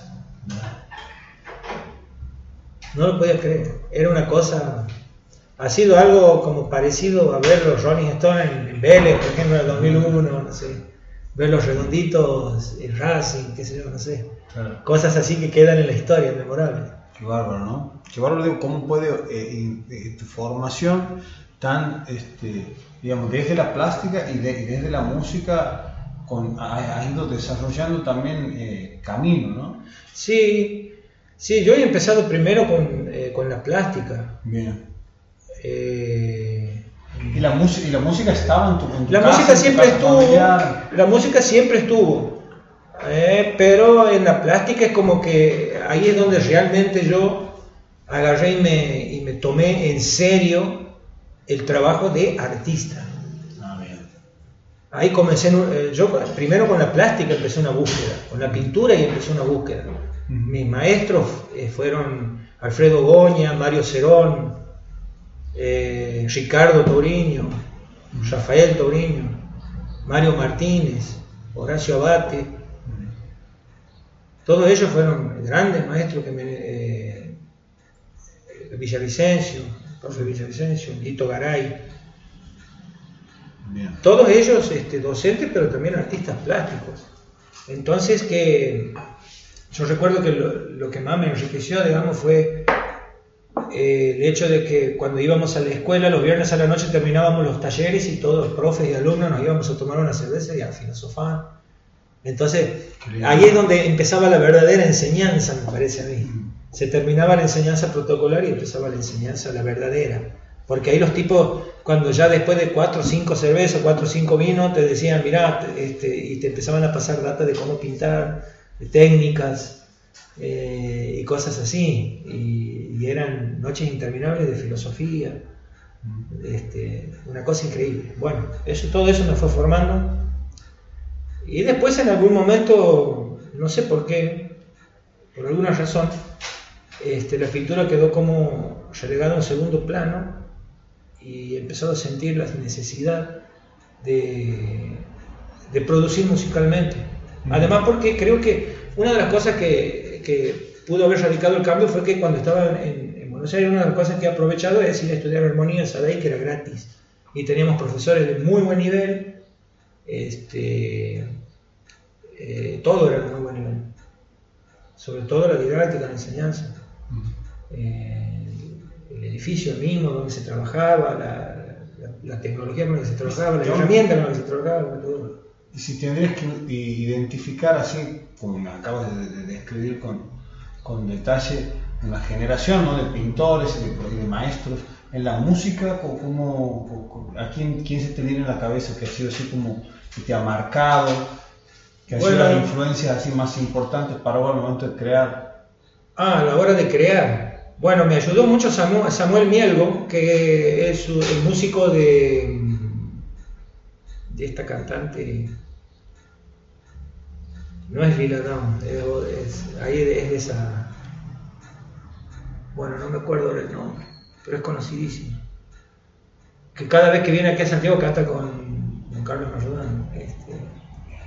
Liliana Herrero. Liliana Herrero, exactamente, gracias Nacho. Ella, bueno, él es músico de ella y este, dictaba las clases y, nos pasó, a mí me pasó una info muy precisa y muy piola sobre este, trabajo de composición y... Después había un hombre que tocaba, era bandoneonista del sexteto mayor, no me acuerdo el nombre, pero nos daba clases de audio perceptiva, ese hombre era un viejito. Ese, ese hombre también era una eminencia. Yo me acuerdo, no, no me- todos los martes lo teníamos, no me gustaba perderlo nunca porque el tipo era un libro abierto. Encima tenía una energía tan abierta que le podías preguntar casi cualquier cosa en lo- sobre lo artístico, ¿no? Eh, Generoso, ¿eh? Era muy generoso y muy sabio el hombre. Un músico experimentadísimo. Eh, bandoneonista del Sexteto Mayor, no me acuerdo el nombre, yo soy malísimo para acordarme de los nombres. Pero bueno, es una cuestión, digamos, que me fue haciendo crecer en la cuestión técnica, vamos a suponer, hasta un cierto punto. Yo ya de la plástica venía trayendo que la técnica vos la tienes que trabajar hasta un cierto punto, hasta donde te sirva. Después de ahí le tienes que dar mecha a tu corazón, le tienes que dar mecha a tu, a tu sensibilidad, porque ahí es donde radica, digamos, la irreverencia, donde radica la rebeldía, donde radica lo original, ¿no? Lo técnico tiene que estar a tu servicio, pero este, eh, no tiene que sobrepasar eh, la parte que realmente le da el alma a algo que creas, que es este, una cuestión más intuitiva, ¿no? Eh, es una cuestión más de sensibilidad, no tanto racional. Yo creo, yo creo, digamos, en la mitad y mitad de las cosas cuando se arman.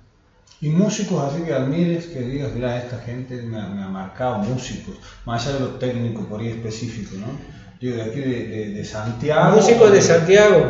Y bueno, don Alfredo Ávalo fue un gran, este, uno de, de los grandes mentores que he tenido. ¿no? Fue uno de los primeros que me enseñó a técnicas de canto, fue uno de los primeros que me enseñó eh, trabajo de escenario. Eh, íbamos aprendiendo en conjunto también en las épocas que estábamos con los chicos, con Santi, con Gonzalo, con, con la pesada. Fueron épocas de mucho aprendizaje ahí donde he crecido muchísimo. ¿Cuántos años tenías vos en la época de la pesada? Y por ahí debía haber andado entre 21 y 22 años más o menos. No, un poquito más, 23 tal vez. Entre 22 y 23 años, por ahí. Claro, sí. sí. Eh, de esa época justamente de Buenos Aires, de todo lo que venimos charlando, yo creo que hay un tema tuyo que lo manifiesta muy bien y lo expresa muy bien, que es el candombe, Candombe de de plata. Oh. Ese, ese tema tiene, tiene una de las cosas que a mí más me interesa eh, resaltar, de- porque tiene una particularidad vos cuando compones, que es cierta irreverencia con vos mismo. O sea, vos te estás su- sujetando casi siempre a tu propia burla en tus canciones. Lo haces Sí, sí, constantemente. tiene una, una eh, la mayoría de los temas tienen, siempre, tienen una connotación casi autorreferencial, diría yo. Sí, pero no solo para la autorreferencia, sino también este lugar, ¿no? Donde vos dices, bueno, entre el humo y el desorden, piedra libre para mí. Sí, es como que te estás descubriendo en un lugar lejos de tu tierra. Este, Sí, y, y a mí me ha pasado un montón de veces de decir piedra libre para mí también. Claro. Eh, esta idea, o la otra canción en donde tu compañero te habla por teléfono, Ah, sí. pidiendo que vuelvas. eh, esa, esa cuestión tiene también un quiebre desde otro lugar, desde el sujeto de enunciación de la canción. Porque el sujeto de enunciación de la canción, por lo general, cuando el artista puede, quizá porque haya una especie de código, salvo el folclore más chusco, que hay un montón, pero siempre se trata uno de mejorar en, relación a, su propia situación, más de andar diciendo eh, una, situación que lo desfavorece, al contrario, como que gente se maquilla, se perfuma, se mejora por una canción. Y por ahí sale una cosa inauténtica, donde vos no lo ves al artista, ves la pose que se espera en una situación determinada. En cambio, vos cuando vas, tuerces ese, ese camino, haces entrar a la canción dentro de lo que es tu cotidianidad y la devuelves como una muestra. Eso ya ha pasado en otras, en otras canciones como Pienso también en, la, en el kiosco de la esquina, la propaganda argentina, un buen culo siempre vende.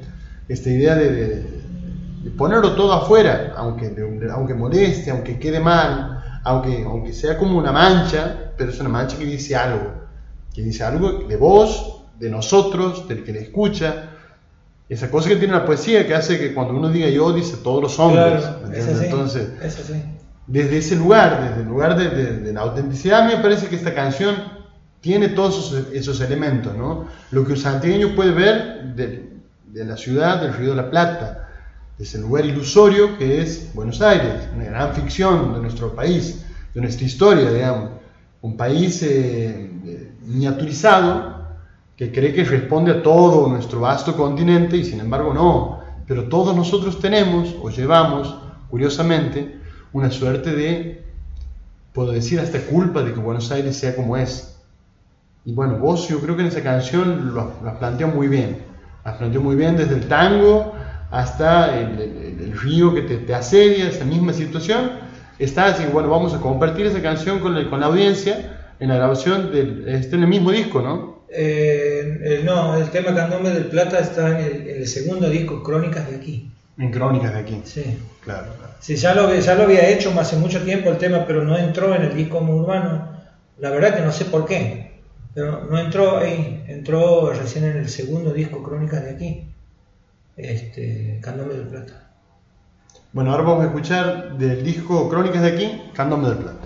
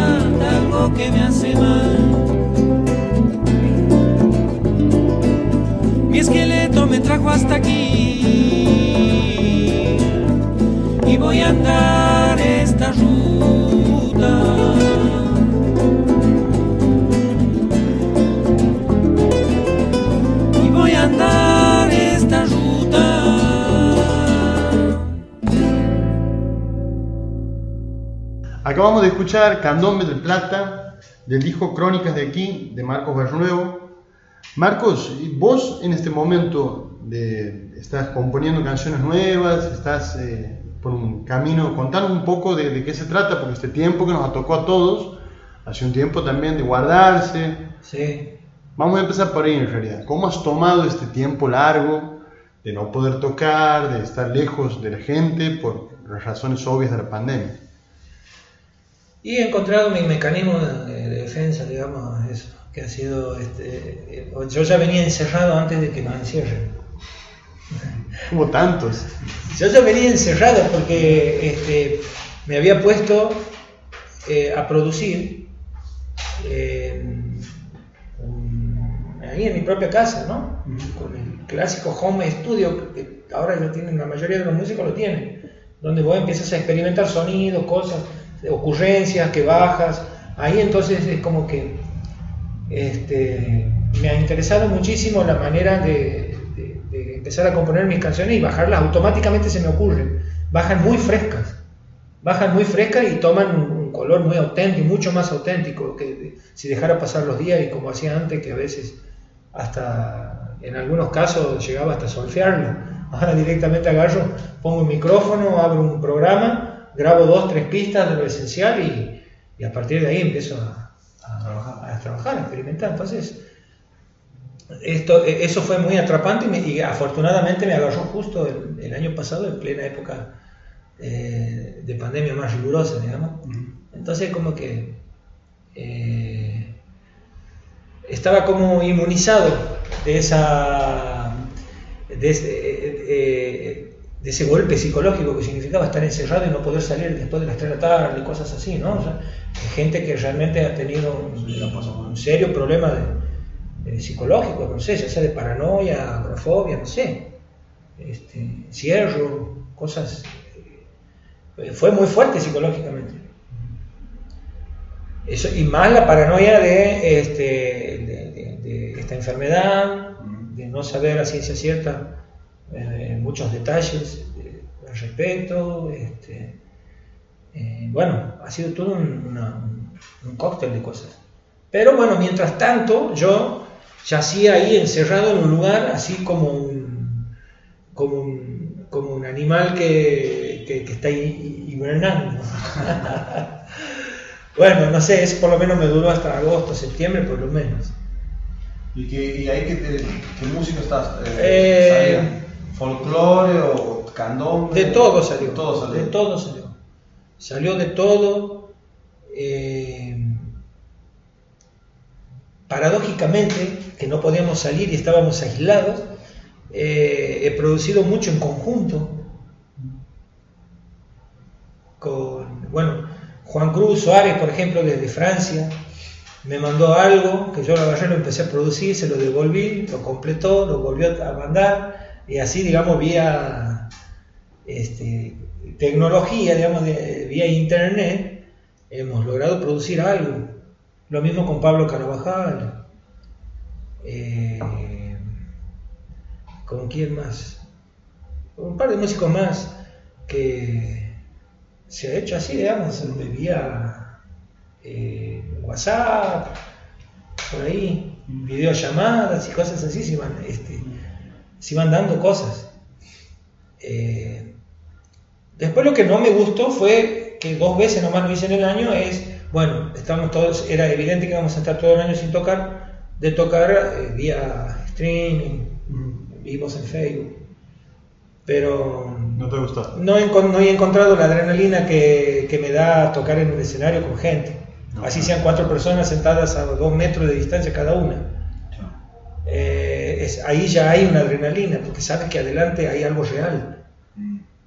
Sí, igual tiene la cuestión esa, la actuación en vivo. eh, Lo he pensado mucho ese tema, ¿no? Porque la, la carencia, bueno, vos también tocas, Eva, yo también, sabemos que la falta del convivio que decían los, los teatreros, esta ausencia del derecho teatral de la actuación, porque uno, uno puede ir y pensar, bueno, el tipo toca detrás de una cortina, no lo ve nadie, es una actuación en vivo, no. El músico cuando toca mira, es mirado, algo de la canción se reparte, se comparte, vuelve, se produce el aplauso o no, algo sucede y algo no sucede. Y no tener esa referencia, en parte es como volar a ciegas, digamos, si vos estás acostumbrado a manejarte así, a tener esa disciplina de, de- de la actuación en vivo, no tenerla implica, bueno, te hace sentir un poco tonto estar Yo hablando siempre solo, ¿no? me, acuerdo de, este, recuerdo que una vez había leído una- una- un artículo, algo escrito por Freud, que hablaba de la histeria, y que decía de que la histeria desmedida es patológica, pero que todos, este, en, en- en nuestros niveles de neurosis, la histeria es necesaria, porque forma parte también del equilibrio de, nuestras- de- de nuestro aparato psíquico. Entonces, a veces la histeria es lo que enciende un poco también el hecho de eh, eh, la histeria en el escenario, la histeria controlada, del hecho de sentirme estoy exponiendo y me gusta exponerme, la adrenalina esta de, de exponerte, El goce. ¿verdad? el goce de exponerte, ¿no? que Freud la, la- la caracterizaba como una especie de histeria controlada, ¿no? que nos hace bien, por decirlo así. Un rato por lo menos. Un rato por lo menos. Pero bueno, también que supongo que tiene que ver eh, con, con una cuestión mucho más profunda de subsistencia, del hecho de que si vos estás haciendo arte, si vos estás creando, si vos estás produciendo algo, en, eh, tarde o temprano vas a, vas a sentir la necesidad de comunicarlo, de mostrarlo, de buscar un espejo en lo que, eh, respecto de lo que vos estás haciendo. Porque no, eh, no sé, salvo situaciones muy particulares, creo que nadie tiene tendencia a esconder lo que produce. Digamos, estoy hablando de un artista específicamente, ¿no?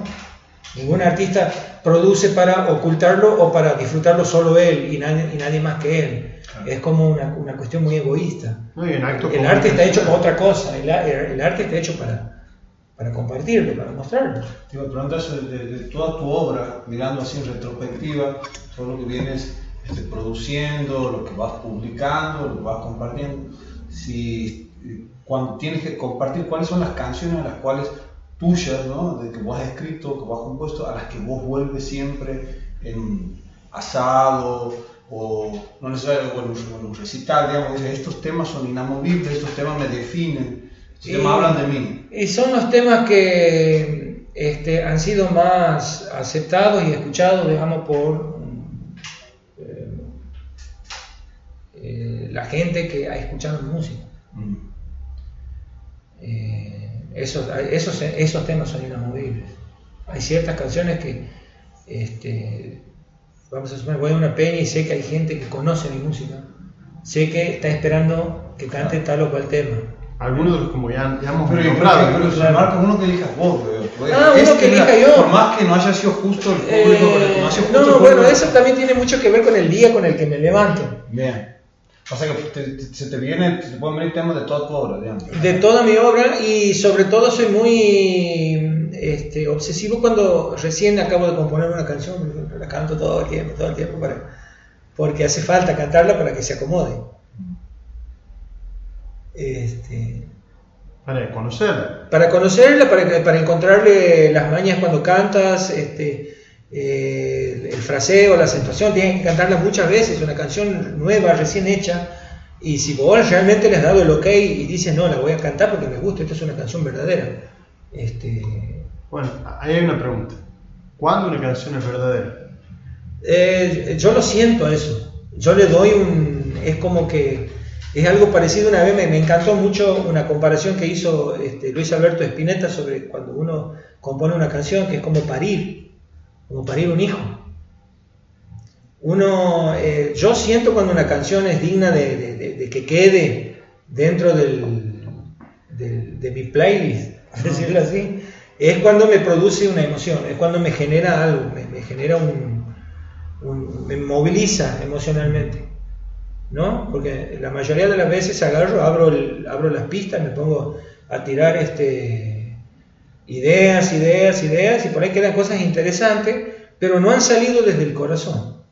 Sin embargo, hay otras veces que estoy haciendo cosas cotidianas, como no sé, de repente eh, estoy tomando cerveza con amigos, se me escapa la noche, se hace de día, estoy volviendo por una vereda y tengo el celular, agarro las notas y en ese momento me empiezan a fluir cosas, ideas, palabras, este, me pongo sensible. Mm. Eh, todo, eh, todo a mi alrededor se, se, vuelve distinto, es más intenso. Hay momentos que pasan, ¿no? Entonces ahí es como vomitar, vomitar, porque sé que eso es, ahí está hablando algo de mí que no lo saco todo el tiempo, sale a veces. Mm. Entonces sale una, una, parte de vos, que es una parte, se nota que es muy pura, ¿no? Se nota que, que, es muy genuina, que es muy verdadera, que es donde vos realmente ahí te conviertes en ser humano de verdad, porque es, este, hay algo que parece que sale de algún lugar que debe, llamarse como alma o espíritu o algo de eso, debe tener algo que ver con eso, porque vos sientes que algo que te, te emociona, te, te, hace vibrar. Mm. Y, y, salen a borbotones a veces así y salen de manera desordenada. Después la misma razón, la misma conciencia, o sea, la misma racionalidad, después le va dando un orden, porque una vez que vos vuelves a leer eso, te, te vuelve, esa cosa te vuelve a pegar con el sentimiento ese que has tenido cuando lo has largado. A mí me pasa, ¿no? Entonces lo único que tienes que hacer después es darle un orden, este, más o menos acomodarlo, que es un trabajo más, este, tal vez técnico, más racional, pero ya este, la materia prima está ya vomitada. Y pienso, en, justamente hablamos ¿no? de, esa canción que se llama Que se cae, dicho literalmente. Esa canción tiene un par de, figuras muy interesantes. Esta, esta idea de que dice, y la duda entre el vacío y el amor llega siempre que estoy fuera de control. Es una, una cuestión, bueno, que es como lo que has dicho en otra canción. Para entender el mambo hay que andar galopando. Capaz que para entender esa frase también hay que haber transitado una determinada situación claro. Pero es muy, es muy, es muy específica. A mí en mis composiciones hay algo que me ha obsesionado a veces, muchas veces, ha sido la necesidad del ser humano de escapar a través de algo, algo así como este, una bohemia, el, el alcohol, la fiesta, ¿no? Escaparse un poco del yugo de su vida cotidiana. De ahí viene tal vez la duda entre el vacío y el amor, esa duda que tengo siempre. Llega solamente cuando estás fuera de control. Cuando estoy fuera de control. Ahí es donde realmente se hace consciente algo que en la vida cotidiana tal vez no lo quiero ver por una cuestión de comodidad. Claro. Bueno, todo eso está dicho en la canción. Entonces hay como una especie de hipocresía implícita ¿no? Que siempre a mí me ha, obsesionado muchísimo, lo mismo que en la samba por no llorar tu desamor. Vuela mi alma de fiesta por no llorar tu desamor, prefiero estar en pedo, ¿entiendes? Y guitarreando y no pensar en vos, porque si pienso en vos, me tengo que hacer cargo de una pena, de un dolor. Igual, no Entonces, esa que no necesidad de escapar eh, a través de algo así, como la bohemia y cosas así. Bueno, eso siempre es algo, que, me, que me ha llamado la atención, digamos que he visto que, pasa, que nos pasa a todos, que, es muy social eso, a veces. Sí, es, es casi una premisa del tango, ¿no? es verdad, ¿visto cómo todo se, está relacionado? Es una cosa de loco. Mozo sirve otra copa y sírvase algo el que quiera tomar, por ejemplo. ¿ah? Eso está ahí. Eh, vamos a escuchar ese candombe, que es un candombe eh, y bueno, además tiene otra cuestión también, que es la de, este, dijo un cumpa de la banda, agarrar esa guitarra y ponete a componer. Claro. Esa idea de que uno puede terminar dentro de una canción de Marcos por haberle dicho, porque obviamente se cumple de verdad. Sí, sí, sí, sí, sí ¿Ah? de verdad. Eh, y que en definitiva se termine volcando. Vamos a escuchar esta canción que empieza, eh, podemos decir, perturbadoramente con un ruido de sirenas.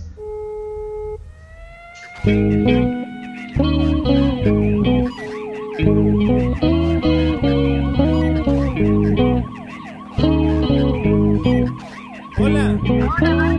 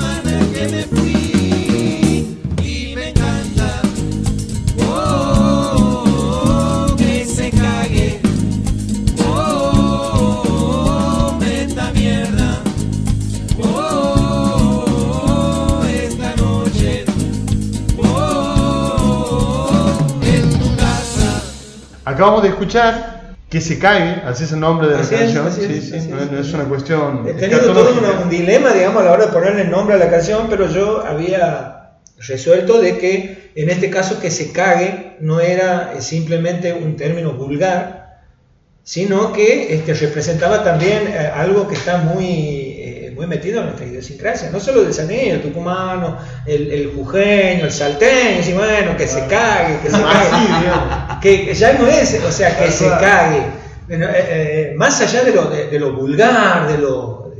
¿No? Este, eh, el, el que se cague por decir, che, escuchá, vos tenías que volver a las 12 de la noche, son las 1 y seguimos guitarreando y seguimos escabeando. Que se cague. Y bueno, que se cague. Después veré cómo lo soluciono. Es muy argentino eso. Sí,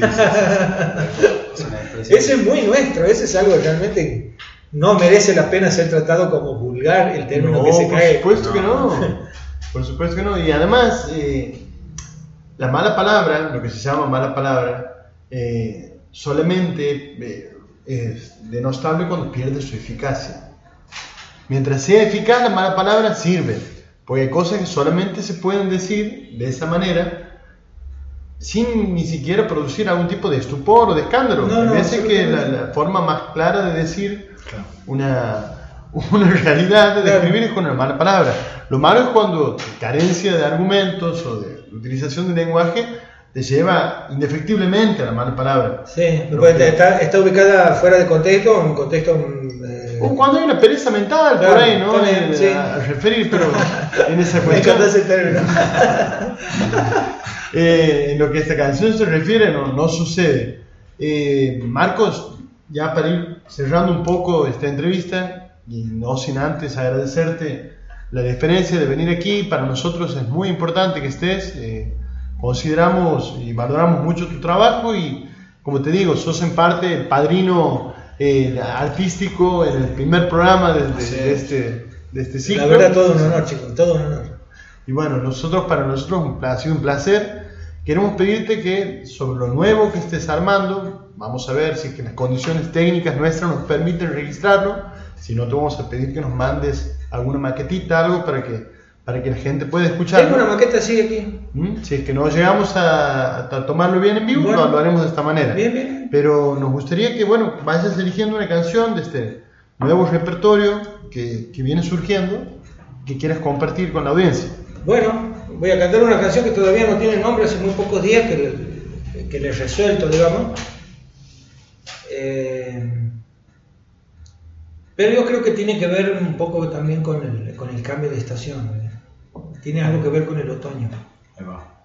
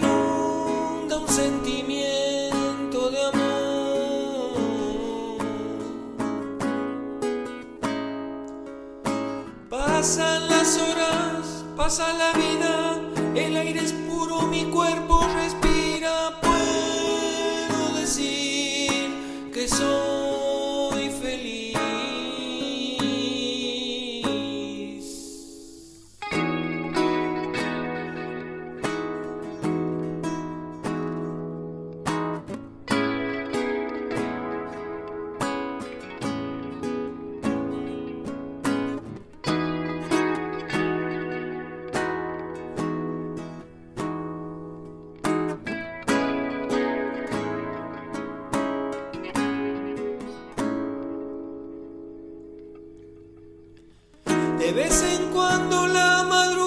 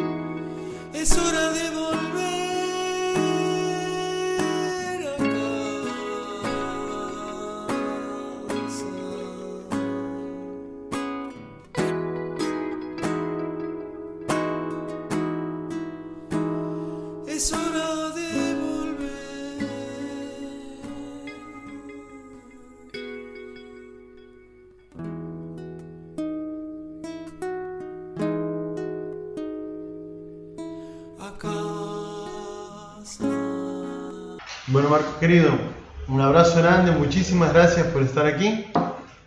Gracias a ustedes, chicos, por su invitación, en serio, de verdad. Hermoso programa, exquisito. Cada programa es. Este, las veces que tengo la oportunidad de escucharlo, la verdad que. Está genial, está buenísimo.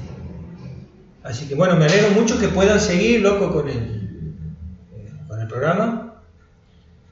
Eh, ojalá siga durante mucho tiempo. Muchas gracias, Que así sea, maestro. Muchas pilas también hay, yo sé, por lo que me estabas contando, la pila que hay que ponerle es una cosa de loco. Pero bueno, mientras no se pierda la pasión. Esa es la idea, que no se pierda la pasión. Salud, compañero. Salud. Muchas gracias. Salud.